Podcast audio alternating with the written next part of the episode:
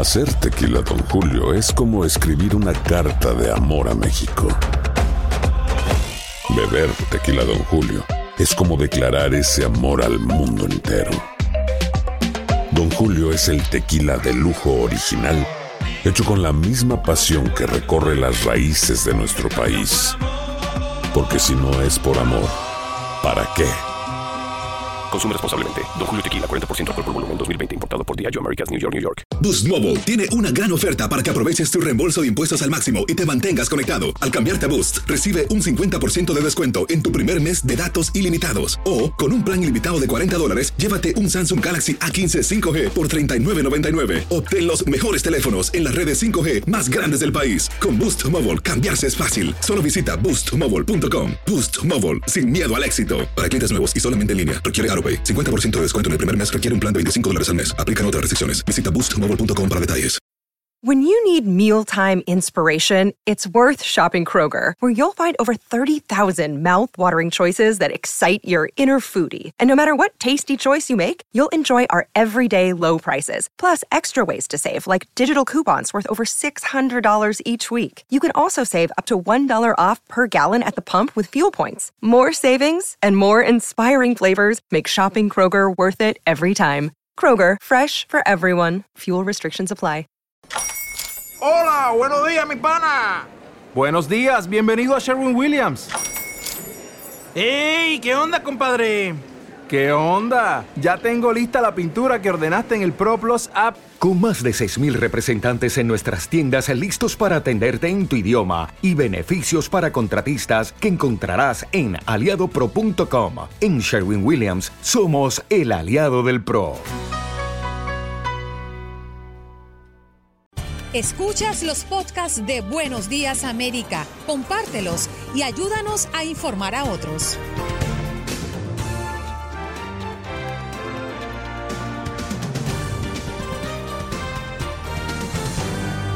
Hoy en Buenos Días América conversamos con Max Pérez Jiménez, información desde Nueva York, y Jorge Hernández desde Miami a propósito de la polémica por la libertad bajo fianza del joven acusado de darle una golpiza a una mujer. También conversamos con Mario Amaya, productor y talento del programa Mi Raza Tu Liga, de nuestra afiliada oficial en Los Ángeles con noticias desde la ciudad. Tamoa Calzadilla en nuestro segmento Siempre Contigo. Univisión está realizando una campaña para crear conciencia sobre la importancia del voto y para destacar a personas que están votando por primera vez. Se llama Recuperando Nuestro Voto. Con nosotros también Daniel Yargués, vocero nacional de FEMA, nos habla de que la Agencia Federal para el Manejo de Emergencias está trabajando sobre las secuelas que ha dejado el huracán Sally, una ola de destrucción tras su paso por la costa del Golfo. Paula Lamas, periodista desde Seattle, Washington, para hablarnos de lo que ocurre, el humo, incendios y posibles causas de uno de ellos.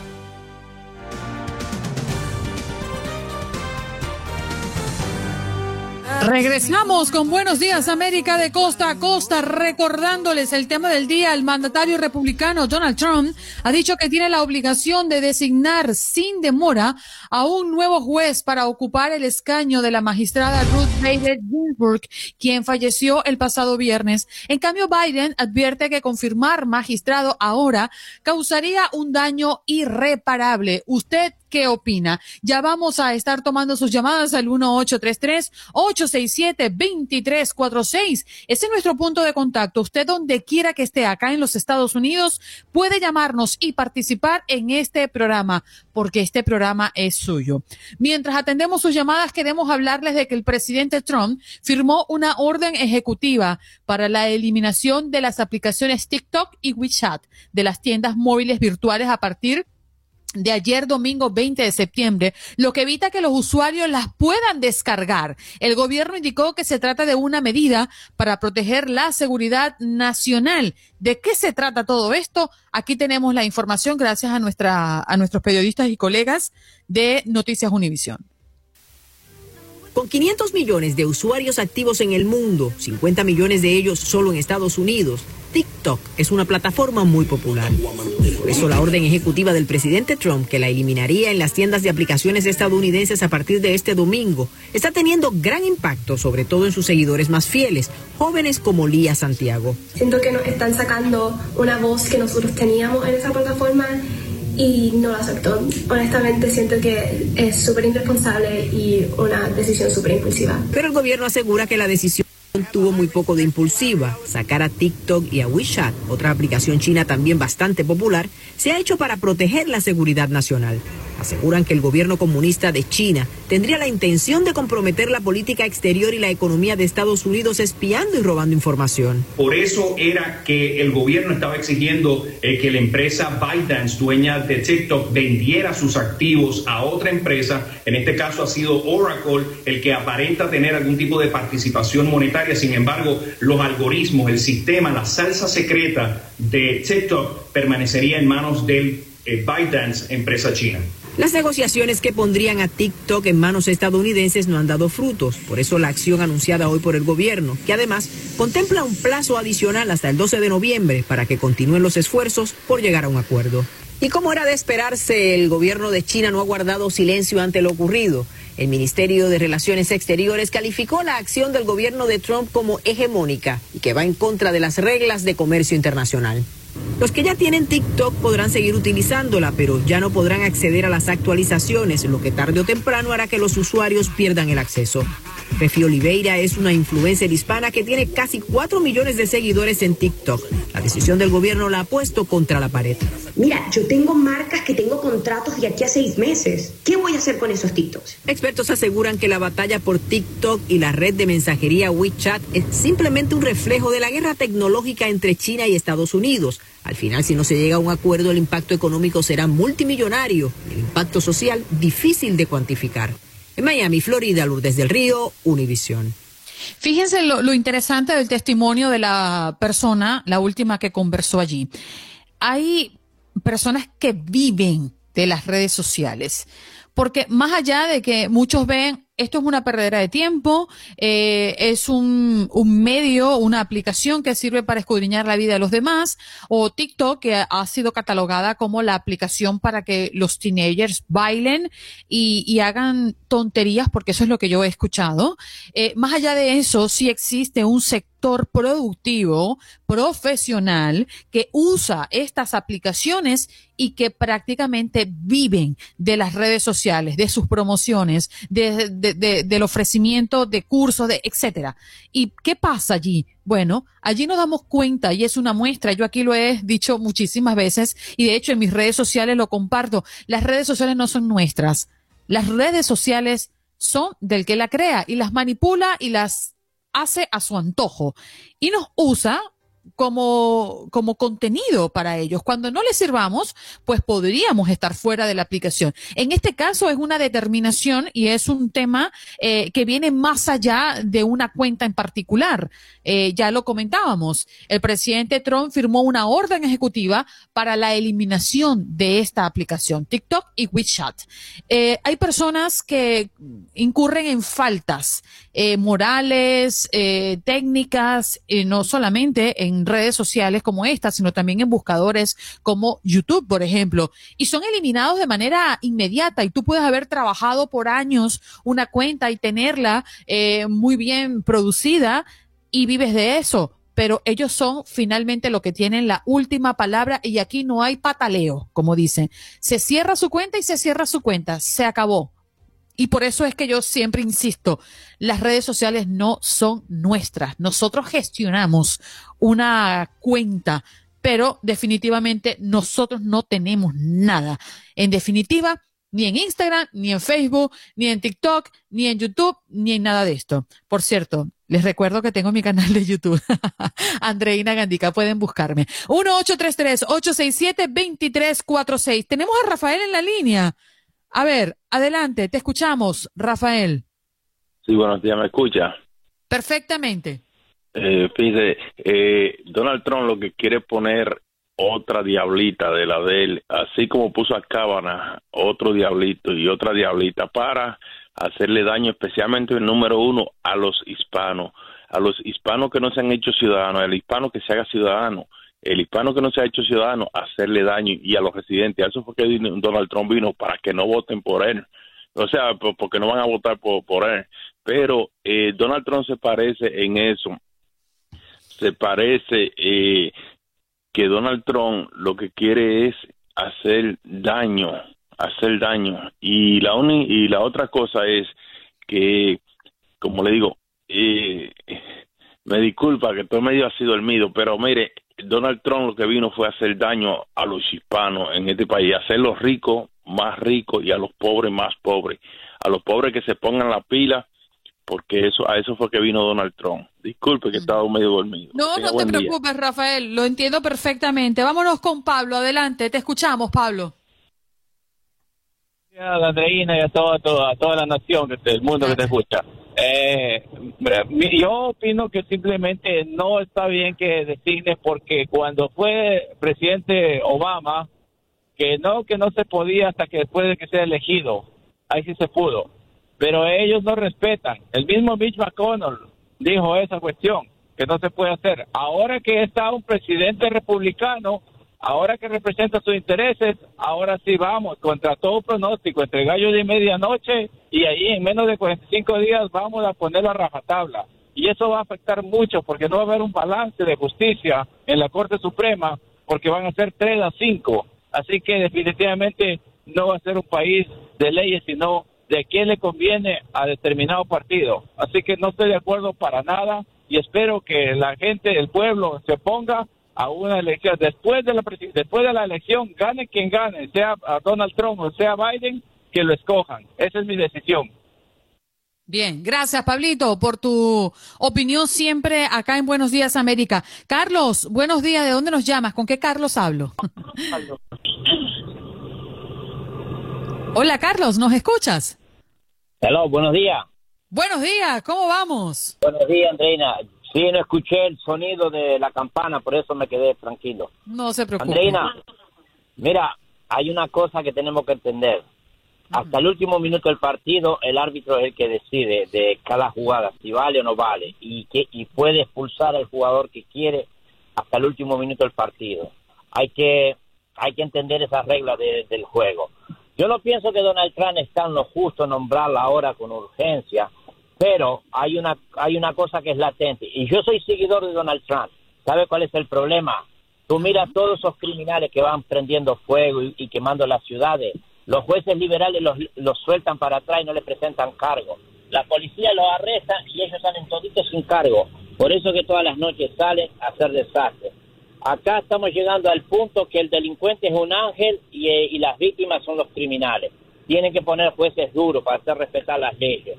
Este es un país de leyes y a quien no le guste, que se aguante. Que voten, que elijan un presidente democrático y el presidente democrático pone los jueces liberales, donde todo es permitido.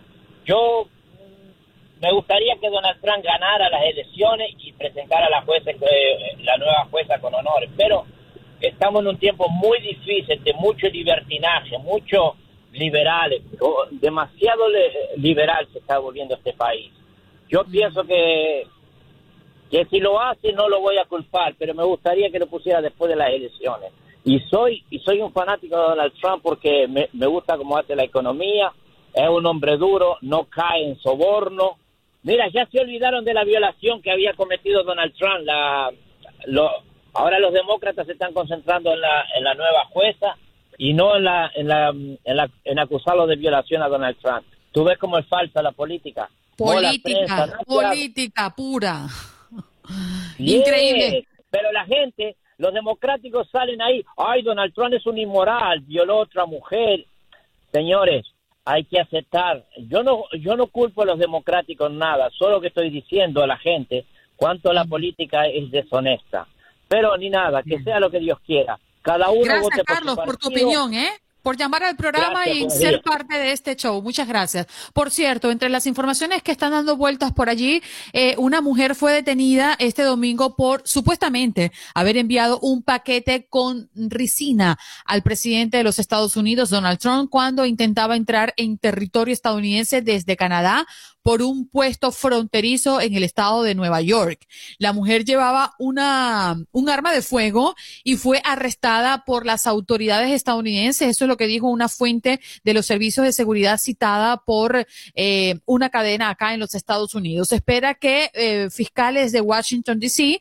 presenten cargos contra la sospechosa y el sábado medios estadounidenses informaron que las autoridades habían interceptado un sobre dirigido a Trump contenía ricina. La carta fue descubierta la semana pasada y no llegó a la Casa Blanca, según pues algunos medios que lo confirman eh, en las últimas horas. La correspondencia a la Casa Blanca es primero inspeccionada, como ya ustedes lo saben, y clasificada en las afueras de Washington. Los investigadores estaban realizando la, o estaban analizando la posibilidad de que el paquete de ricina proveniera de Canadá y se estaba llevando a cabo pesquisas sobre envíos similares por correos a direcciones en Texas que podrían estar conectados con el mismo remitente en Canadá. ¡Wow! ¡Qué barbaridad! 1-833-867-2346. Rigo, nos queda un minutito y un poco más.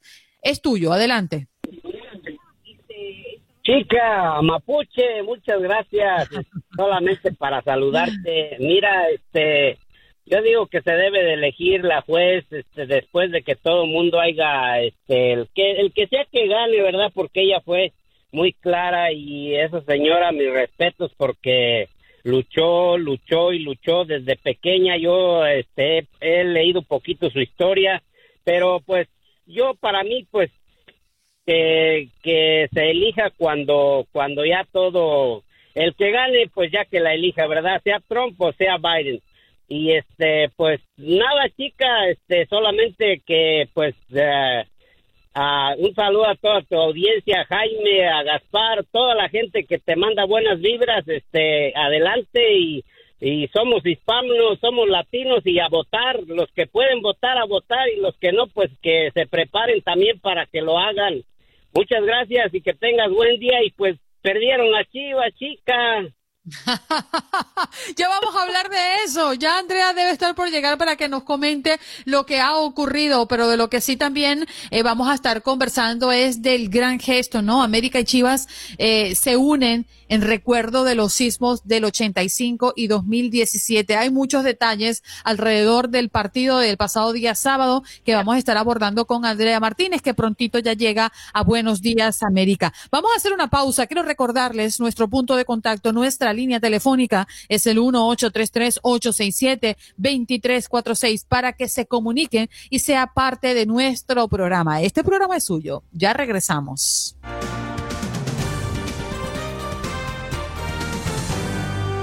Nos vamos con Max Pérez Jiménez. Good morning in the morning. Lo lamento, ¿eh? Lo lamento nuevamente. ¿Cómo estás, compañero? Good morning, Andreina. Yo me imagino que usted está hablando lo de la muerte de la jueza eh, Better Ginsburg, eh, ya que lo está Bueno, no, no, no, precisamente me, yo, yo, yo me enfocaba a los Yankees y a los Mets, pero, pero bueno, claro, esto es un tema mucho más Ah, serio. bueno. No, no, de serio, te felicito del equipo de los Marlins de Miami, parece que es una realidad. Eh, ya está metido de lleno en la postemporada y, y en- enhorabuena, te- se lo merecen, se lo merecen. Sí, señor. Y no, y no te preocupes que, lo- que los hits ganan mañana. Eh, Dios mediante. Mira, Andreina, consternada está la ciudad de Nueva York tras la muerte de la jueza Bader Ginsburg.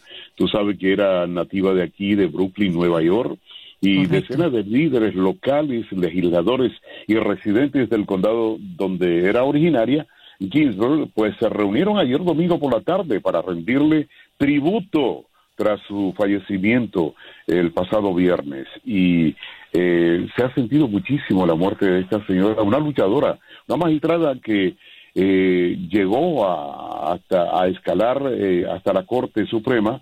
Esta magistrada tuvo caminos eh, duros, o sea, se fajó para llegar hasta ahí y pues Nueva York reconoce este tipo de esfuerzo y se le rindió homenaje en, en el, el Bronx, en el estadio de, los de los Yankees, en Queens, en el estadio de los Mets en Nueva York, en Brooklyn, en su lugar de nacimiento, y naturalmente, tú sabes, ha sido bien sentida. Y eh, como Nueva York es una ciudad demócrata, demócrata, pues tú sabes que también va a sentir mucho el que se nombre un juez eh, del lado del presidente Trump, que busca, pues, eh, de inmediato suplir eh, esta una gran polémica. Vacante, sí, sí. Mira, eh, Andreina, una noticia lamentable también, eh, caramba, que tocó a la ciudad de Nueva York, es que un niño de cinco años cayó al Harlem River mientras disfrutaba con sus familiares en Random Island, una isla que hay aquí eh, donde se practica mucho deporte y hay muchos terrenos deportivos. En un breve descuido, el niño se subió a un árbol y cayó al río sus padres hicieron un esfuerzo extraordinario, pero no pudieron rescatarlo porque la, las eh, corrientes del río pues se lo llevaron y aún las autoridades no dan con el cuerpecito de, de, este, de este niñito. Qué lamentable, ¿eh? Oh my God. ¿Y eso ocurrió este fin de semana, Max? El sábado, el sábado ocurrió. Explícanos un poquito qué es el Harlem River. El Harlem, el Harlem River Drive es, el, es el río Hudson, o sea que se divide en East y West y entonces rodea esta isla que se llama Random Island. Random Island ah, es, un, es una isla donde hay muchísimos terrenos deportivos y se suele practicar eh, diferentes deportes, fútbol, eh, softball, béisbol, y ahí en un ligero descuido, digo yo, de, de los familiares. El niño parece que se subió a un árbol y, y tú sabes, cuando las cosas van a pasar, el esfuerzo fue tremendo, pero no, no exitoso. Eh, desgraciadamente, aún no se ha dado con el cuerpecito de, este niño y imagínate, eh, uno cuando, en el caso cuando uno tiene nietos o tiene hijos así pequeños, uno eh, vislumbra como que, podría pasarle a uno también y ahí se frustra, se frustra. Sí, terrible, terrible. Eh, casi 100 manifestantes pues fueron arrestados durante protestas contra ICE. Y es que los manifestantes protestaban contra los recientes informes de ICE que realizó histerectomías innecesarias a mujeres inmigrantes en un centro de detención en el estado de Georgia y 86 personas fueron arrestadas en Manhattan en el fin de semana por estas manifestaciones. O sea que el pueblo quiere hacerse sentir en cualquier rincón de los Estados Unidos eh, para, para hacer presencia. Mm. Eh, Max, discúlpame que, te cambie de tema, pero es que me llamó mucho la atención y es que parece que mm, hay personas que están bajo arresto o una persona acusada de causar descarrilamiento del tren del subway en Manhattan. ¿Qué fue lo que ocurrió? ¿Cómo una persona puede mm, lograr descarrilar o provocar que se descarrile el tren? Bueno, este, este tren de la línea A que se descarriló eh, eh, ayer domingo en la calle 14 pues fue debido a un objeto de metal que tiró un sospechoso. Pero ya el sospechoso está bajo arresto. Aquí, pues, cuando quieren agarrarte, te agarran rápido. Eh, ha sido identificado como Demetrius Harvard, un desamparado de 30 años con extenso historial criminal. O sea que aquí cuando te quieren agarrar, Andreina, no resbale, que te agarran de inmediato sí, señor. Y cuando los Marlins quieren agarrar a los Mets, también lo hacen, ¿eh? Así que ojo pelado, mi querido Max. Este año no va a ser porque no van a jugar más. No, no, no, Andrea, te Quedaron dolidos. Yo lo sé, quedaron dolidos, cariño. Bueno, nos eh, vamos, mi querido Max. nos quedan ¿eh? segundos para despedir. Un abrazo y como siempre te digo, bye bye hasta tomorrow, ¿eh? Si Dios quiere, Andreina, un abrazo. Hasta mañana.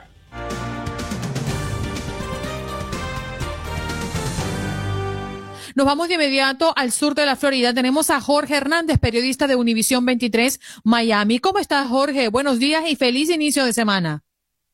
¿Cómo estás, Andreina? Feliz lunes. Ya estamos en 21 de septiembre en medio de esta pandemia. Es un año que ha sido bastante difícil. ¿Cómo amaneces? Muy difícil, muy bien, gracias Jorge, pero estamos muy indignados por esta decisión. El caso de la muchacha que fue brutalmente golpeada en uno de los vagones acá en el sur de la Florida, en el tren, y casi la mata. De hecho, hemos eh, estado mm, tocando este tema durante el programa del día de hoy. Inclusive hemos posteado algunos materiales, videos que ustedes también han transmitido a través de Univisión 23 y Marco Sánchez, por ejemplo, dice, casi la mata la joven y el juez por 1.500 dólares de fianza lo deja libre. Eh, esto es lo que estamos cuestionando hoy, Jorge. Es incomprensible lo que ha pasado en este caso. Imagínate, hay personas que se roban papel higiénico y los meten seis, siete meses presos fianzas de 10 mil dólares y este hombre, como tú has dicho, llega un momento, si viste bien el video, porque la agarra y la estrella fuertemente contra la silla donde ella se, estaba sentada en ese vagón del Metro Mover. Fácilmente le pudo haber roto el cuello. Pero aparte de la paliza que le dio este hombre, fue puesto bajo custodia en la cárcel de TGK, Turner Guilford Night, y allí salió tras pagar. Si tú dices son 1.500 uh, dólares, son en realidad 150 dólares, porque las personas pagan el 10% de lo que es la fianza. Entonces ha creado mucha indignación. Las personas piden y exigen justicia para esta jovencita colombiana que simplemente fue atacada porque este hombre le dio la gana. Es más, se, se, se, ve en el video cuando se baja un oficial de la ley, de esos que custodian el Metro Mover, y justo este hombre entra, pero se baja y luego vuelve a entrar cuando la ve sola y le dice, de acuerdo a lo que fue el, el, lo que dijo ella, le dice, I'm sorry. O sea, le pidió perdón antes de emprenderla a golpes. Tú sabes que ha habido otros casos también, un señor de 74 años que también fue golpeado, que en estos momentos está internado en el Hospital Jackson Memorial, tiene que ser operado este miércoles. Presenta múltiples hematomas en el cuerpo, también presenta varias fracturas en el cráneo. Aún no sabemos si estos hechos están relacionados, estamos esperando a ver lo que diga la policía. Mientras tanto, vamos a hacerle seguimiento al caso de esta jovencita colombiana y de, a ver, este brutal ataque acláranme esto, solo pagan el 10%, ¿por qué? Porque esa es la ley, así es la ley, para que las personas puedan pagarlo, no pagan el monto completo, sino simplemente el 10%, y lo hacen muchos a través de una oficina de fianzas o lo que se llama a bail bond. ¿Y el resto qué? ¿Lo quedan debiendo? No, el resto simplemente se encarga la persona que le da la fianza, por eso es que existen intermediarios entonces, esta, este dinero, por ejemplo, en efectivo va al, de fianza y el, de la fianza asume la responsabilidad de esos 1.500. Si esa persona en el futuro no se presenta en corte, entonces se le, se le, se le emite una orden de captura y luego esta, esta oficina de fianza le cobra el resto del dinero. ¿Y qué se sabe del hombre? Porque entiendo que el hombre mm. estaba siendo buscado en otro condado. Eh, ¿Qué se sabe del hombre? Exactamente, el, hombre había desaparecido. Yo, yo pienso que el, hombre sufre de algún tipo de problemas mentales. Ah, no tiene problemas. en qué estado exactamente, pero no sabemos exactamente de qué estado mental se trata. Habían personas buscándolo en esa parte de la Florida, pero obviamente lo, lo, vimos es, simplemente en el video aquí cuando atacaba brutalmente a esta joven colombiana. Vamos a estar pendientes, como te dije, del resultado de la investigación, si se trata de la misma persona que también golpeó. En total fueron cuatro las personas que resultaron con golpizas en el Metro Mover. Porque la muchacha venía de trabajar, como todas las noches, venía esa muchacha sola. Wow, qué, increíble. Increíble, de verdad. Están preguntándose también quién cuida a las personas que están en el Metro Mover sola, quién se encarga de la seguridad. Jorge, gracias por estar acá en Buenos Días América explicarnos, aclararnos un poco mm, de lo que está ocurriendo alrededor de este tema. Le estamos dando seguimiento, pero estamos sumamente indignados y nuestros oyentes también se han manifestado a favor de que no están de acuerdo con este tipo de leyes. Muchas gracias, Jorge. Feliz día para ti. Gracias, Andreina. Feliz día para ti también.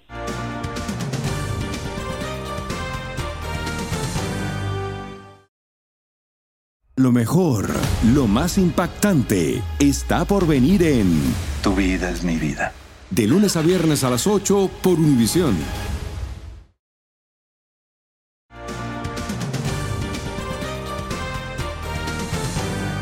vamos de inmediato con Mario Amaya, que está listo, preparado para conversar con nosotros desde Los Ángeles. ¿Cómo estás, Mario? Buenos días. Muy buenos días, muchachos. Un placer saludarles el día de hoy, lunes. Y bueno, pues seguimos. Yo hago lo mismo de Mario. Mira, hoy sin saberlo, hoy estamos de suéter hoy. Todos, todos así, mire, mire, mire. A uniformarnos con Mario Amaya. Y parece que tenemos eh, la misma mentalidad porque tú con suéter, yo con suéter, y pues ya cambió el clima, hoy se esperan, en esta semana se esperan temperaturas entre los 84 grados y los 90, o sea, ya Ya el calor parece de que ya nos ha ido dejando poco a poco, pero los que no nos dejan, muchachos, son los incendios, eh, la, lo que es el Boca Fire, ya que pues ya consumió 100 mil acres aquí en el área del Valle de San Gabriel. Y pero el juego es un juego bastante extraño porque el día de hoy tú lo ves en una montaña, para el día siguiente lo ves en otra, y ahora está detrás de las montañas, por ejemplo, de la ciudad de Duarte lo vemos por detrás de las montañas y ahora está afectando lo que es el Valle del Antílope y pues la verdad es un juego de los um, eh, está considerado hoy hoy por hoy como uno de los más grandes aquí en el condado de Los Ángeles. Pues leía, leía Mario que con, que con 100 mil lacres quemados eh, ya es el más grande en toda la historia y que a duras penas han podido contener el 15% de un incendio que está causando caos, eh, desastre y desolación a todo su paso. Sí, lamentablemente es que la zona, pues como es una cordillera de montañas, te digo, y aparte los vientos han afectado bastante también porque una pequeña chispita lo puede mover para otro lado y así ha estado. Es un juego, es un juego que cuando llegan los bomberos ya está en otro lado. Y ese es el problema que están teniendo ahí. La, y para llegar, para tener acceso a donde está el juego, el fuego, pues es prácticamente bastante complicado para los bomberos. Es muy difícil, es por eso de que se ha convertido hoy en uno de los más grandes y aparte también es muy difícil de contenerlo por la forma en que se está moviendo a cada rato. Es un juego, es un fuego que se mueve eh, a cada rato en diferentes montañas. Mario, ¿y cómo están eh, manejándose con referencia al humo? El humo, fíjate que el humo, pues ya por lo menos aquí en lo que es en el área de Los Ángeles, centro de Los Ángeles, la ciudad de Duarte, Monrovia, Pasadena, Glendale, todo eso ya ha bajado, la, ya ha bajado bastante considerable. La semana pasada estábamos en 180, ahora ya estamos en 115, ya ha ido mejorando mucho lo que es la calidad del aire. Mm, Oiga, Mario, dígame. ¿Cómo se recibió el hecho de que el presidente Donald Trump hubiera llamado personalmente a los alguaciles emboscados en, en, allá en California, en Compton? Pues por parte de pues lo que es el departamento de sheriff bastante bien porque eh, es, es complicado, ¿no? Este, más que todo por todo lo que está viviendo, el odio racial y todo eso, lo que está viviendo aquí en el sur de California, que quieren destituir también a este, al sheriff, al jefe del departamento del sheriff, a Alex Villanueva, lo quieren destituir pero muy bien, por parte de los alguaciles, bastante bien.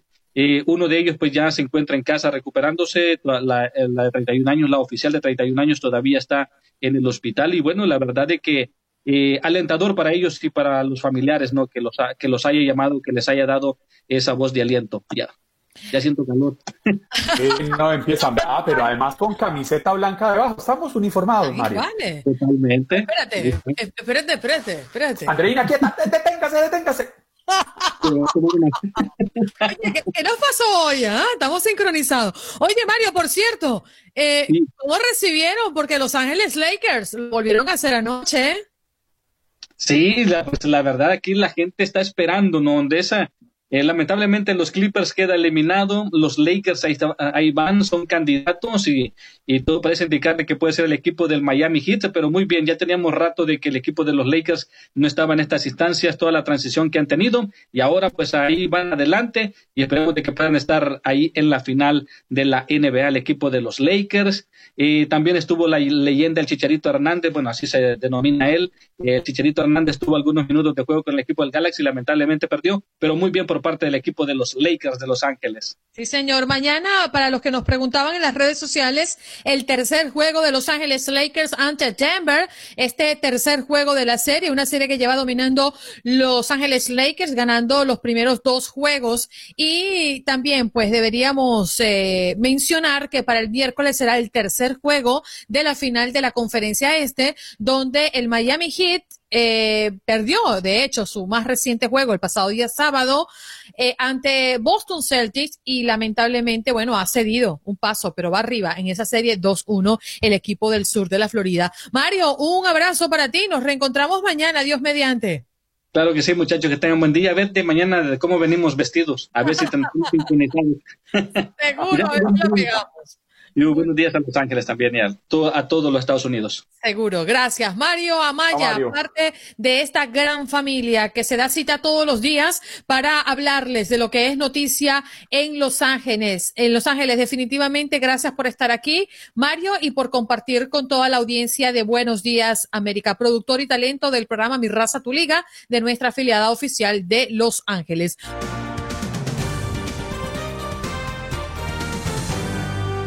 Nos vamos de inmediato con nuestro segmento Siempre Contigo. Tamoa Calzadilla ya está con nosotros en la línea telefónica, periodista. Muy buenos días, Tamoa, ¿cómo estás? Un placer tenerte en Buenos Días, América. Hola, muy buenos días a todos. ¿Cómo están? Un gusto estar con ustedes.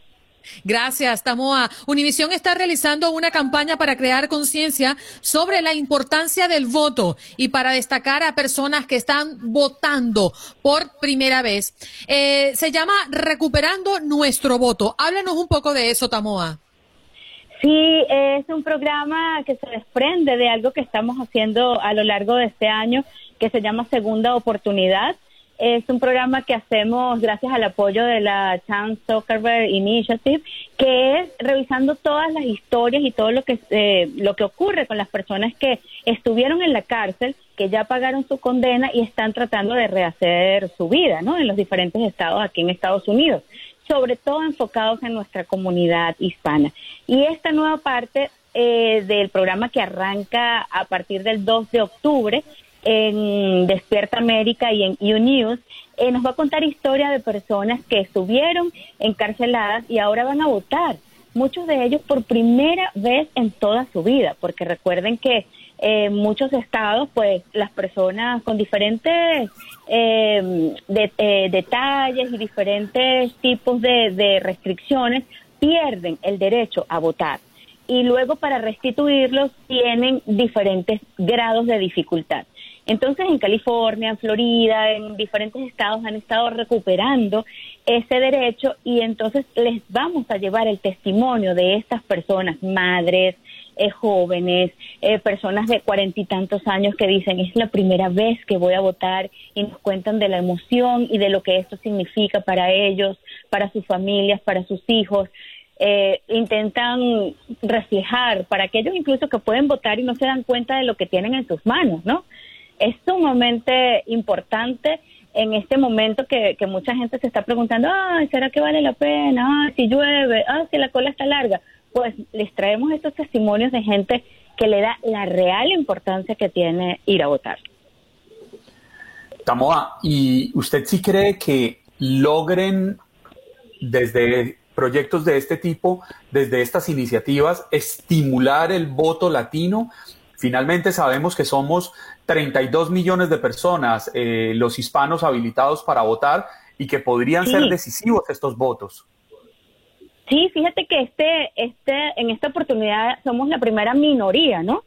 Eh, para ir a votar, es sumamente importante. Y yo creo que, que, bueno, uno como periodista se da cuenta que con historias que reflejen, eh, que, que reflejen tu propia situación, tu realidad, cuando tú ves historias como la de Amanda, por ejemplo, que dice, estoy bien orgullosa porque puedo expresar mi voz, y ves a alguien que se parece a ti, que habla como tú, tal vez tiene hasta tu acento, eh, y, te puedes ver reflejada en ella y dices, wow, esto se parece a mí. Y, ese tipo de cosas creo que, pueden llegar incluso más que lo que pueda decir eh, tal vez un periodista o un candidato o alguien que, que no se parece a ti, digo a ti como audiencia, ¿no? Me explico. Y yo creo que este tipo de, de, trabajos tan cercanos a la gente, de gente común, que es el trabajo que estamos haciendo con esto de segunda oportunidad, yo creo que llegan y yo creo que, que puede motivar más que un eslogan y más que una palabra de alguien que no, que no se parece a ti. E, e, es lo que estamos buscando, ¿no? Eh, además es la realidad, no, no es nada que, que estamos recreando, es la realidad, eso, eso está allí y la gente no lo conoce. Creo que, que, es justo darles voz, eh, tienen muchos años encerrados, tienen muchos años que no tienen voz y encima no tienen voz a la hora de elegir. Entonces creo que, que ha sido una, una linda labor buscarlos, encontrarlos y ahora ponerles un micrófono y una cámara y decir, cuenta cómo te sientes y por qué para ti es importante votar. Queremos cerrar este segmento, Tamoa, eh, con un mensaje a nuestra comunidad. Explicándole la importancia, aunque ya tú lo has hecho muy bien, de tomar esta decisión, de poder gozar de este beneficio que te da, este privilegio que te da eh, el ser parte contable de la comunidad que hoy, pues ellos como nos representan en los Estados Unidos. Vamos a despedirnos con, con, con, este mensaje poderoso, el cual hoy nos viniste a traer a Buenos Días América. Mira, por ejemplo, le pongo el, el, ejemplo de una de nuestras historias. En Florida, cuando una persona sale de la cárcel, debe pasar por un por un juzgado de clemencia, debe llenar papeles y debe pagar unas altas sumas de dinero que, que, no tiene, porque tiene muchos años que no ha trabajado para poder, que son multas, para poder ejercer su derecho al voto. Tiene que pasar por una larga fila de obstáculos para poder ir ese día y votar y decir yo quiero esto. Imagínese que usted simplemente tiene o que mandar su voto por correo o ir a dar su opinión. Es fácil, ¿verdad? Entonces, dé el ejemplo, hágalo, es su voz, es su voto, es su opinión y cuenta. Y es una manera de rendir homenaje a aquella gente que no puede, los que no tienen papeles y los que les han sido privados su derecho por estas razones. Así que latinos tienen en sus manos una gran oportunidad. Y sigan los segmentos a partir del 2 de octubre por UNews y por Despierta América. Gracias a ustedes por esta oportunidad para contarlo. Gracias a ti, Tamoa, por venir a Buenos Días América y dedicar unos minutos para explicarle de qué trata recuperando nuestro voto y lo importante que es que nuestra comunidad se manifieste ese día de elecciones. Gracias. Tamoa Calzadilla, periodista de Univisión, con nosotros en nuestro segmento Siempre Contigo.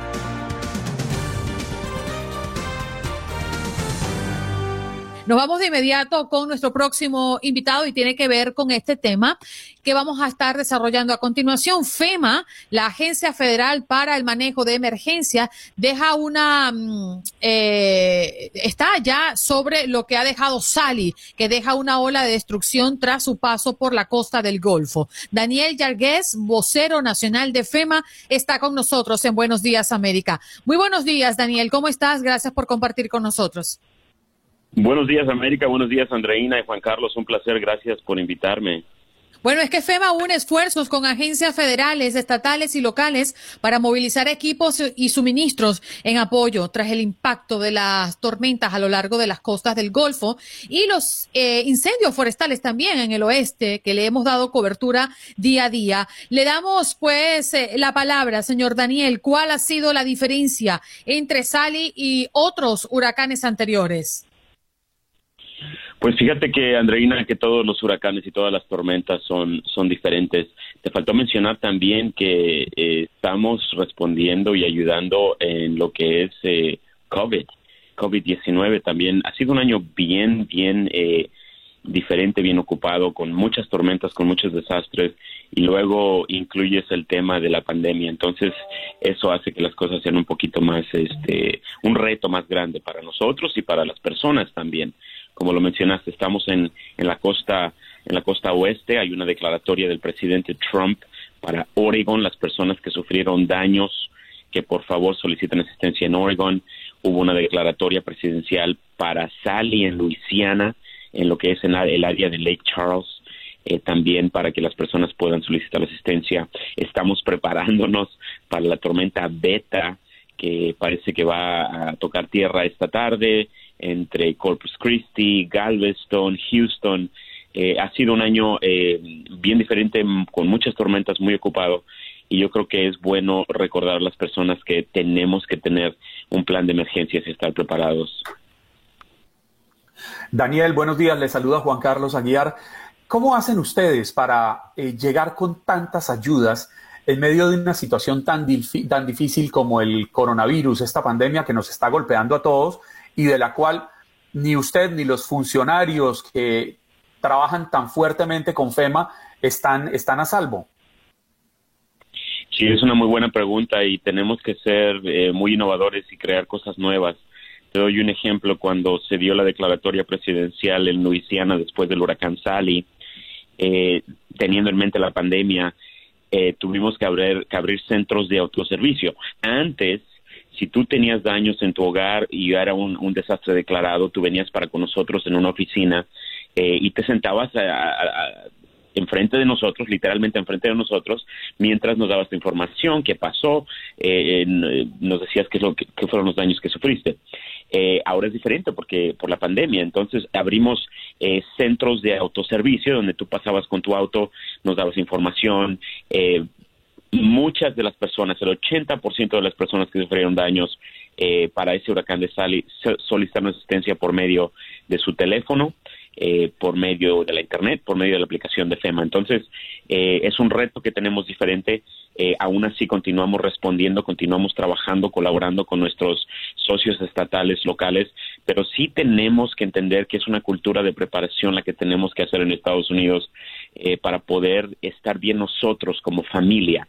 Si yo estoy preparado, si yo tengo mis documentos importantes, si yo tengo un plan de emergencias, entonces yo voy a poder ayudar a mis vecinos, ayudar a mis familiares y esos recursos que a lo mejor la autoridad local o del condado tenía para ayudarme a mí pueden servir para ayudar a una persona en la tercera edad o ayudar a los hospitales o a otros eh, eh, em, eh, lugares que sean más críticos. Y es por eso que nosotros pedimos que la preparación es cosa de todos. Nosotros trabajamos día a día con las autoridades locales estatales. No ha tocado la tormenta beta tierra y nosotros ya, lo mismo que pasó con Sally, nosotros ya tenemos equipos preposicionados, listos con suministros, para entrar al área impactada como se necesite. Mm, definitivamente. Daniel, arrancaste con agregando que además de todos estos desastres naturales está el COVID-19 y se me ocurre preguntarte también para que las personas que nos están escuchando entiendan cómo es la dinámica de FEMA y cómo atienden las emergencias en este país. Por ejemplo, llega mm, Sally, eh, llega la, tormenta tropical Beta, que está ahorita en su desarrollo pleno. Estamos en medio de la pandemia. ¿Qué es lo primero que ustedes atacan, eh, digo, de manera favorable, ¿no? Digo, ¿cómo ustedes priorizan tantas emergencias? No es la primera vez, Andreina, que esto sucede con FEMA. En 2017 tuvimos también eh, muchas emergencias. el huracán María, que tocó Puerto Rico, las Islas Vírgenes, Irma, Florida, el sur de Florida, Harvey, que soltó y dejó 50 pulgadas de agua en el área metropolitana de Houston. Y mientras eso estaba pasando, teníamos incendios forestales en California que eran históricos. Entonces, eh, nosotros tenemos 10 oficinas regionales alrededor del país. Eh, si nos enfocamos en la tormenta tropical Beta, es la oficina regional 6, la cual está ubicada en Texas. Entonces, nosotros por medio de la oficina regional empezamos a coordinar con los gobernadores. El gobernador del estado siempre lleva el liderazgo y siempre nos dice qué es lo que necesita, cómo lo necesita, cuándo lo necesita. Entonces, de esa forma nosotros podemos movilizar los recursos que tenemos para esa emergencia específica. Entonces, nuestra oficina regional va a coordinar con el gobernador, el gobernador va a coordinar con, con sus alcaldes, en este caso en Texas con los jueces del condado, para ver qué necesitan, cómo lo necesitan, si necesitan, eh, por ejemplo, catres para los refugios, si necesitan eh, mascarillas, si necesitan eh, artículos de limpieza. Entonces, de esa forma nosotros nos llega la solicitud y empezamos a movilizar este tipo de, de solicitudes que tienen. Pero en sí nosotros estamos apoyando siempre a esa necesidad y anticipando que pueda tener el Estado.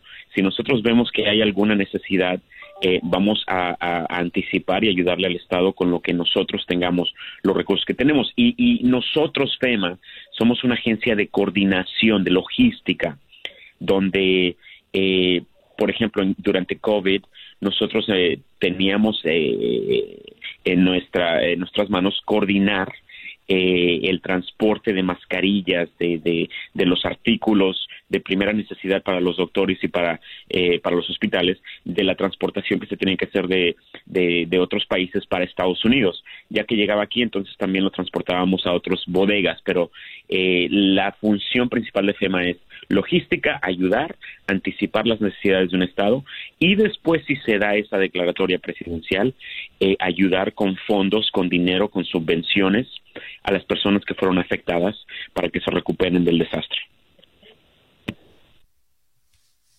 Mm. Ya le abro el micrófono a Juan Carlos. Ahora sí, Juan Carlos, adelante. Eh, perdón, Daniel, no es un secreto que estamos viviendo semanas difíciles.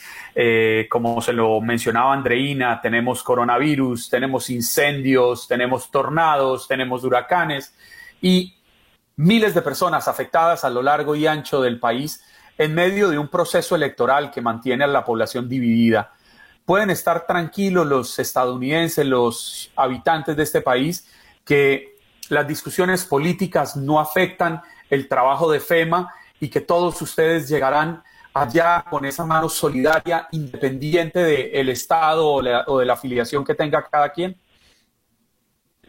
Ah, Juan Carlos, la función de FEMA, eh, yo tengo trabajando para esta gran agencia, porque me encanta lo que hago y me encanta mi trabajo, alrededor de 13, 14 años. Y siempre nuestra función ha sido ayudar antes, durante y después eh, de emergencias, de desastres naturales, eh, anticipar, tener personal listo, eh, para ver cuáles son las necesidades del Estado, pero siempre ha sido esa nuestra función, es lo que hemos hecho y lo que continuamos haciendo, porque ese fue el motivo por el cual SEMA fue creado, para poder ayudar antes, durante y después eh, de, desastres o catástrofes a las personas, a los negocios, a organizaciones y fines de lucro, iglesias, que tengan esa necesidad. Eh, es, esa fue la razón por la que fue creada FEMA lo hemos, eh, lo hemos estado haciendo por todos estos años y yo te me consta, yo, yo he sido parte de, esa respuesta y recuperación a desastres y eso no ha cambiado nuestra agencia y estamos comprometidos a ayudar, a apoyar eh, a, los estados, a las personas que, que, estén bajo alguna amenaza eh, de, de, algún huracán, de una tormenta tropical, tornados, como lo dijiste tú, nuestro país es muy diverso en desastres naturales eh, y por medio de nuestras oficinas regionales, que son 10, siempre estamos en constante comunicación con los gobernadores, con los alcaldes, eh, para ver cuáles son las necesidades. Eh, Daniel, yo te podría hacer una pregunta personal. Sí, claro. Pensé me iba a decir, no, no. Lo pensó mucho. Daniel, y a propósito de los años que tienes trabajando con FEMA, ¿cuál ha sido ese episodio esa emergencia que después de atenderla te has sentido profundamente orgulloso? no, te dije que sí porque pues, no, tú la puedes preguntar, no sé si la voy a poder responder. Eh, yo creo que lo que más nos, eh, y, yo estoy seguro que hablo por muchos, muchas personas que trabajan para FEMA, es el poder ayudar a las personas eh, cuando más lo necesiten. Imagínate que tú tuviste que evacuar de tu hogar, saliste y porque es una emergencia y no pudiste llevarte tus documentos importantes, no pudiste eh, salvar muchas cosas. Entonces, cuando las personas regresan a su casa, eh, ya sea por un tornado, por una inundación, no hay nada. Eh, eso, gracias a Dios, nunca me ha pasado a mí, pero me puedo imaginar el dolor y la incertidumbre que alguien puede tener de decir todo lo que he trabajado por 20, 30 años eh, inclusive pagar la casa, no tener ya pago de tu casa porque ya la pagaste, se lo llevó una tormenta en una, dos, tres horas. Eh, para mí eso, eso es lo que más me conmueve y es por eso que le pido a las personas que, que tengan un plan de emergencias, que compren seguro para su casa, seguro contra inundaciones. No, no decimos que no van a pasar un mal rato porque, porque tienes un seguro y todo va a estar bien vas a pasar un mal rato, vas a pasar incomodidades. La diferencia es que vas a poder recuperarte con menos dinero, más rápido y más eficientemente. Daniel, y agradecemos, lamentablemente aquí el tiempo es lapidario y nos dice tenemos que hacer una pausa, pero agradecemos enormemente y te damos las gracias por esa labor loable que haces tú y tus compañeros desde FEMA.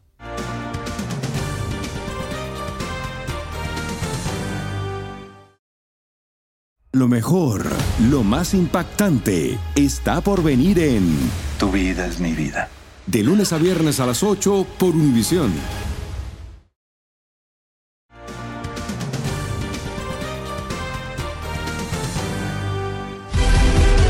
Ah, de vuelta, buenos días América para hablar del clásico del fútbol mexicano. Y es que sin lugar a dudas ha despertado muchas emociones y cómo no, es el clásico del fútbol mexicano.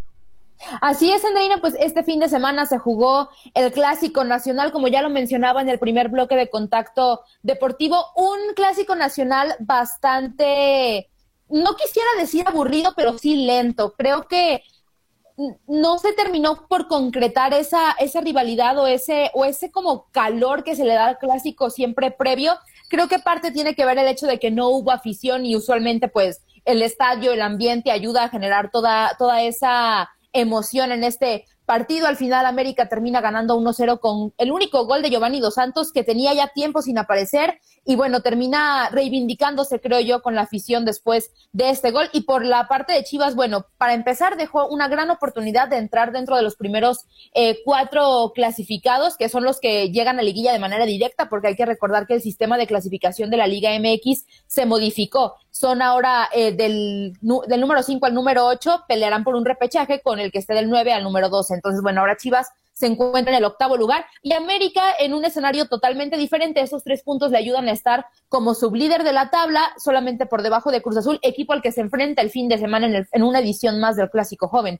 Entonces creo que pese a haber solamente ganado 1-0 y con toda una polémica, pues de, de, lo malo que fue el partido, por decirlo así, creo que América termina saliendo pues beneficiado, ¿no? Al terminar en segundo lugar, se armó una apuesta entre Mauri Vergara, dueño de las Chivas, y, y Emilio Azcárraga, dueño del América, en la que tenían que ver 1.500 despensas para mariachis. Los mariachis son unos eh, de los sectores que se han visto más afectados en México por la situación de la pandemia, entonces al inicio solamente apostaron 1.000 despensas, a Mauri Vergara al perder decide eh, subirla el monto a 1.500 y bueno, con esto beneficiarán a muchas familias de mariacheros que bueno, se han visto afectadas debido a que no ha habido reuniones, no ha habido pues manera como de que los contraten de manera privada para, para esta situación. Y otra polémica que se dio al final del clásico eh, nacional, perdón, fue la situación del intercambio de playeras que después de este partido, hace mucho y por palabras de jugadores de Chivas de antaño, perdían contra América y se escondían una semana en sus casas porque les daba vergüenza deportiva salir a las calles,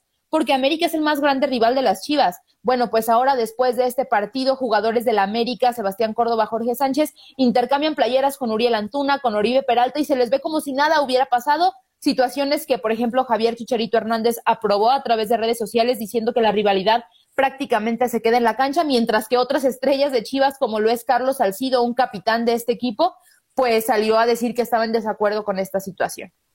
Eh, Andrea, me dejas curiosa con el tema de la apuesta. ¿No se supone que en México las apuestas en el deporte son ilegales? No, no sabría decirte si son ilegales eh, como tal, pero usualmente en cada clásico nacional las directivas de cada equipo siempre apuestan algo en beneficio a, a algún sector de la población. Entonces, yo creo que si es de beneficio, no creo que tenga algo de ilegal, porque al final de cuentas van a terminar ayudando a alguien. Sí, pero es que a mí, a mí la palabra apuesta me parece sumamente dramática, difícil, complicada y perjudicial cuando estamos dentro del sector deportivo. Y estoy hablando de lo que precisamente eh, hacen posible que estos resultados ocurran. Bueno, si nos trasladamos a Estados Unidos y, vemos la historia en el béisbol de las grandes ligas, Pete Rose es uno de ellos que ha marcado fuertemente el tema de las apuestas en el béisbol de las grandes ligas. Pero volviendo a México, eh, creo que entonces deberíamos hablar de promesas, ¿no? De, de ayudar a alguien en medio, pero una apuesta, eh, ya usar la palabra apuesta y definirla de esa manera, me parece que es algo sumamente delicado. Eh, señalo eh, directamente a, a los técnicos por haber usado esa palabra, si es que definitivamente no pues es legal fueron los dueños de los equipos. A los dueños. la, verdad, tengo entendido que no es ilegal. La verdad, no, o sea, no, no tengo la información, lo buscaré y mañana les puedo decir, pero tengo entendido que no son ilegales porque te digo, cada año se hacen e inclusive hay una aplicación de apuestas muy famosa aquí en México que justamente se promociona durante los partidos. No, no, no, no, no, no está bien, el parlay, todo esto puede ser, puede, puede, puede ser eh, aceptado, pero lo que no se puede es que alguien que forme parte de una organización que posiblemente pueda ingerir en el resultado haga apuestas. A eso es lo que yo me refiero. O sea, un portero y otro portero pueden hacer una apuesta. Mira, te voy a apostar mil dólares o un millón de dólares si que, cuando, aquí no cuando ellos pueden cuando ellos pueden ser determinantes en el resultado. Pueden inferir. Sí, ya. La verdad creo la, creo que no hay ningún problema porque insisto lo hacen cada torneo, entonces nunca han sido castigados, entonces no creo que tenga algún problema. A la, a la pregunta que hacía Andreina, las apuestas en México son legales Incluso son legales eh, todas aquellas que se realizan online. En México hay más de 350 sitios donde se pueden realizar este tipo de, apuestas fueron reglamentadas, según, según entiendo, por allá en el año 2014-2015, pero era un vacío jurídico que existía desde 1940 y algo, cuando se decía que eh, eran prohibidas las apuestas, eh, hacerlas en físico. Sin embargo, con la revolución digital, pues llegan estas opciones y se crea este vacío jurídico. Y en el 2014-2015 se reglamentan y se permiten las apuestas online. No, no, no, yo no estoy hablando de las apuestas de cualquier mortal, yo estoy hablando de las apuestas claro, de, la, de, las organizaciones deportivas. Claro, a eso me refiero, ¿no? Las apuestas, el parlay, todo eso existe y de hecho son patrocinadores de transmisiones de deporte, eso, eso está claro. Pero bueno, se me está yendo el tiempo y tenemos a Paula lista. Y hablando, de, y hablando de apuestas, no se le olvide, sigamos con lo que quiere, pero no se le olvide que hay una apuesta por ahí pendiente. no, hay una promesa.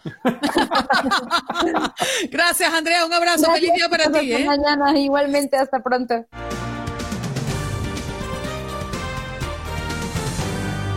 A ver, ¿quiénes están en la línea telefónica 1-833-867-2346? Queremos recordar nuestra pregunta del día. Gracias, Gustavo. El mandatario republicano Donald Trump ha dicho que tiene la obligación de designar sin demora a un nuevo juez para ocupar el escaño de la magistrada Ruth Bader Ginsburg. Bien Recuerden ustedes que falleció el pasado día viernes a los 87 años. En cambio, Biden advierte que confirmar magistrado ahora acusaría o causaría un daño irreparable. ¿Usted qué opina? Elías, buenos días, te escuchamos. Buenos días. Este sí, eh, mira, eh, pues yo creo que el, presidente tiene, ¿no? La, potestad para llevar a cabo esta esta elección de una nueva jueza o un nuevo, nuevo juez Evidentemente, políticamente correcto no se, no se ve, ¿verdad? Pero puede hacerlo, tiene el Senado a su favor, tiene tiempo, aun cuando ellos mismos este, se negaron a, aprobar un juez, ¿no? Con Obama, como se ha repetido. Lo que sí, sí, evidentemente sí tiene consecuencias serias, ¿no? Sobre todo si el proceso electoral se pone un poco complicado y se tiene que decidir en la Corte Suprema, pues eh, Trump tenía, tendría ahí una ventaja muy favorable. Pero también puede ser una situación que puede llamar a votar a muchas personas sobre todo aquellos indecisos, ¿verdad? Aquellos que no, no han determinado a quién apoyar, e incluso unos mismos republicanos, ¿no? Que verían también en el presidente una acumulación de poder excesiva, ¿no? Porque imagínate un, próximo periodo donde estuviera Trump y tuviera el Senado y quizás hasta el Congreso y luego la, Corte Suprema, pues prácticamente sería un poder eh, desbordado, ¿no? Desorbitado, lo cual yo creo que sí tendría, pondría en riesgo, ¿no? Ciertos procesos democráticos en el país y, ciertas, pues el balance de poder que ha existido siempre, ¿no? Entonces yo creo que esa es una razón más para que las personas se concienticen y tomen una postura adecuada en cuanto a su voto en estas elecciones, ¿no? En cuanto a lo otro de la que fue agredida, pues yo creo que fue un acto muy cobarde, eh, muy condenable, ¿verdad? Y pues eh, debemos reconocer también que aquí la policía hizo su trabajo, ¿no? detuvieron a esta persona que al parecer había agredido a otras dos personas más. Pero lo que no sé, obviamente, pues ahí faltó la, la, falló la, la, creo que es una jueza, ¿no? Para acabarla de amolar, ¿no? O no, la, que permitió que saliera bajo este sujeto. Si lo fue así, que lamentable, ¿no? Porque sería el colmo pero esperemos que esta persona pues reciba su, castigo, ¿no? Y esté donde pues no, no, no constituya una amenaza para la sociedad, para las demás personas. No, no y ahora la pregunta, Elías, y, muchísimas gracias por conectar con nosotros, Juan Carlos, es que se presente a la Corte, ¿no? Esa es la gran pregunta ahora. Sí, vaya uno, vaya uno a saber con, con los antecedentes que tiene, me quedan mis dudas. Vámonos con Roberto. Buenos días, Roberto. ¿Cuál es tu opinión? Buenos días, mi familia Aguado. Espero que todos ustedes estén muy bien. El presidente tiene toda la razón y él tiene que venir y nominar a la próxima juez de la Corte Suprema. El que le estén diciendo que no y que él no lo puede hacer, no existe nada en la Constitución que no lo haga. Él tiene muchísima razón y lo tiene que hacer. Es importante que lo haga. Allá es suficiente con tantos anti-panty business que hay con los demócratas que han dañado este país por más de 45 años. Buenos días. Muy buenos días, muchas gracias por comunicarte con Robert, eh, con nosotros, Roberto. gracias por comunicarte con Roberto, Roberto. Miren, recuerden que la línea telefónica está disponible, nos queda varios minutos para atender a sus llamadas al 1-833-867-2346 y como bien lo adelantaba Juan Carlos, hace pocos minutos el presidente Trump eh, ha afirmado que estaría nombrando eh, antes de que finalice la semana, Juan Carlos. Sí, aseguró que entre el viernes y el sábado anunciaría quién sería el, reemplazo de la jueza Ginsburg eh, tras su muerte por, por, este cáncer de páncreas que la tuvo sufriendo durante al menos 10 años. El anuncio del presidente Donald Trump fue hecho en una entrevista que le estaban realizando en la cadena Fox y fue claro. Entre viernes y sábado presentaré eh, el nombre de la persona que nominará para este reemplazo. Se habla de, cinco nombres. Ya habría eliminado algunos. Eh, hablan de mujeres, por ejemplo, está Amy Coney Barrett, es una de ellas. Bárbara Lagoa, que es una cubano-estadounidense. También se habla de Amul Tapar, Joan Larsen, Thomas Hardiman, bueno, todos nombres que obviamente por el perfil del actual gobernante de los Estados Unidos son eh, representantes del de el conservatismo aquí en este país. Bien, información de último minuto y tiene que ver con tu país, eh, Juan Carlos, y es que el gobierno de los Estados Unidos ofreció hasta 5 millones de dólares por información que conduzcan a la captura del narcoterrorista colombiano Wilber Villegas Palomino, uno de los eh, cabecillas del grupo terrorista Ejército de Liberación Nacional, mejor conocido como el ELN, según lo ha anunciado el día de hoy el secretario de Estado de los Estados Unidos, Mike Pompeo sabe que no, no, había, no había leído esa información, me coge fuera de base, Andreina, pero... Es de último minuto, no se preocupe. La, la, buscaré y le contaré. Bueno, el mensaje de Pompeo, que lo estoy viendo en este momento en su cuenta de Twitter. Que estuvo la semana pasada en Colombia, ¿no? Correcto. Eh, dice que llega un día después que seis personas murieron en un ataque armado ocurrido en el sureste de Colombia, una de las zonas más afectadas por el repunte de masacres que conoce el país en los últimos meses. Según el Observatorio Independiente Indepaz, la del domingo fue la novena masacre o asesinato de al menos tres personas en un mismo evento registrada este año en Cauca y la sexagésima ocurrida en el país en el mismo lapso. Bueno, y es que el ELN es este grupo guerrillero que históricamente es, es una organización subversiva armada, terrorista, narcotraficante, que eh, tiene más de 60 años. Históricamente fue el segundo grupo más fuerte en Colombia luego de las desmovilizadas FARC, de las que sabemos que quedan unas disidencias delinquiendo en algunos puntos del territorio colombiano.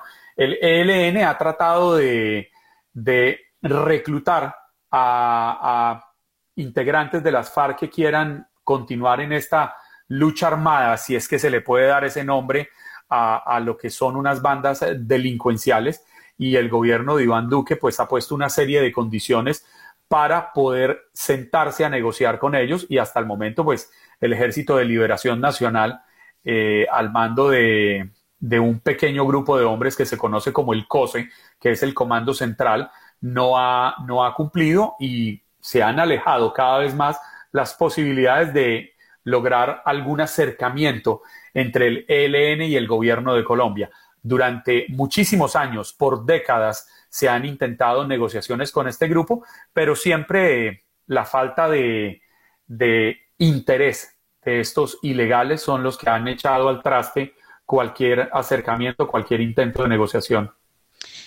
Además hay otro tema muy diferente eh, que, me gustaría traer a la mesa porque ha sido un, una percepción recurrente y ahora que lo menciona Amnistía Internacional, eh, denuncia que América Latina o en América Latina las cuarentenas han sido aprovechadas como forma de represión. Y es que la organización documentó como en Venezuela, El Salvador y Paraguay las autoridades han sometido a personas migrantes y refugiadas a menudo en condiciones inusuales y a veces inhumanas, ¿no? Sin alimentación, inclusive, sin agua ni asistencia médica suficiente. Y esto lo traemos también a la mesa porque conociendo cómo opera eh, regímenes como el de Nicolás Maduro, Juan Carlos, eh, ha usado también el tema de la cuarentena y del COVID para mantener a todo el mundo en su casa. Eh, para no evidenciar los problemas de gasolina, para no evidenciar la falta de alimentos y mm, lamentablemente el sector de salud que se ha visto maltrecho durante las últimas dos décadas, ¿no? No es una sorpresa ni es consecuencia del COVID-19, pero sí eh, estos eh, gobiernos están usando la pandemia para sus propios beneficios, lamentablemente. Sí, lo ratificaba José Miguel Vivanco, director para las Américas de la Organización Internacional Human Rights Watch, eh, hace unas pocas semanas aquí en Buenos Días América, en una entrevista que aceptó eh, darnos, y él explicaba cómo sistemáticamente desde este régimen liderado por Nicolás Maduro se violan los derechos humanos en Venezuela. Mm. Y bueno, ¿quién mejor que usted para saber la situación tan crítica que se está viviendo en el país suramericano? Por cuenta de un grupo que lo único que ha hecho es traer dolor, dolor, hambre, muerte. Mire esta crueldad. Hasta finales de agosto, según los datos oficiales que están ofreciendo, las autoridades del régimen de Venezuela habían sometido a cuarentena a unas 90 mil personas que habían regresado al país tras quedarse sin empleo y sin casa en países vecinos como Colombia, también eh, Perú, por ejemplo, a las que procedieron a enviar a centros de confinamiento bajo control militar que son insalubles y en ocasiones inhumanas. Imagínate este caso, vamos a repatriar personas que se quedaron sin trabajo en Colombia, que se quedaron sin trabajo en Perú, que ya no ven salida en países ajenos y toman la decisión de regresar al país. Y cuando regresa te dice, usted tiene que tener una cuarentena, porque estamos en pandemia, y las meten a lugares por muchos días, más de 15 días, sin agua, sin, sin, sin un lugar adecuado. En las peores condiciones. Y de todas las edades. En las peores condiciones, Andreina, y son personas que han tratado de escapar de Venezuela, de ese régimen nefasto, que buscan una oportunidad en Colombia, en Ecuador, en Brasil, pero que en medio de esta situación tan, crisis, tan crítica por el COVID-19 tienen que regresar porque las opciones se están cerrando en todos lados, no por falta de voluntad de los gobiernos de otros países, sino porque la realidad está sobrepasando cualquier eh, dimensión que hubiéramos podido imaginar. Qué desgracia tan grande. Bueno, nos vamos, Juan Carlos. Hasta tomorrow. Mi querida Andreina Gandica, muchísimas gracias por esta maravillosa mañana. Como siempre, un placer estar aquí a su lado. A todos ustedes, gracias por permitirnos entrar a sus casas. Ya saben que la cita es mañana, martes 22 de septiembre, aquí en su show matutino de TUDN Radio de la cadena Univisión. Esto es Buenos Días América. Cuídense para que cuiden a sus familias y entre todos nos mantengamos a salvo. Chao. Bye.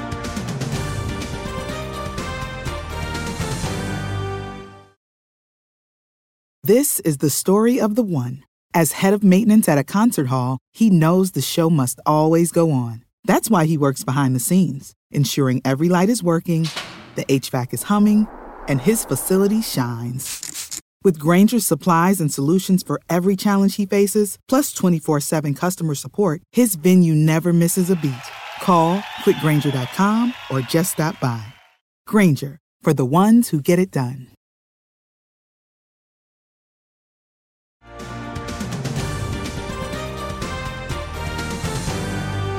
Espero que hayas disfrutado de nuestro podcast y recuerda que puedes seguirnos en las redes sociales en Buenos Días AM. Esa es nuestra página en Facebook.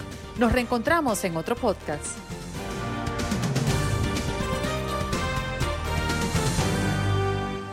This is the story of the one.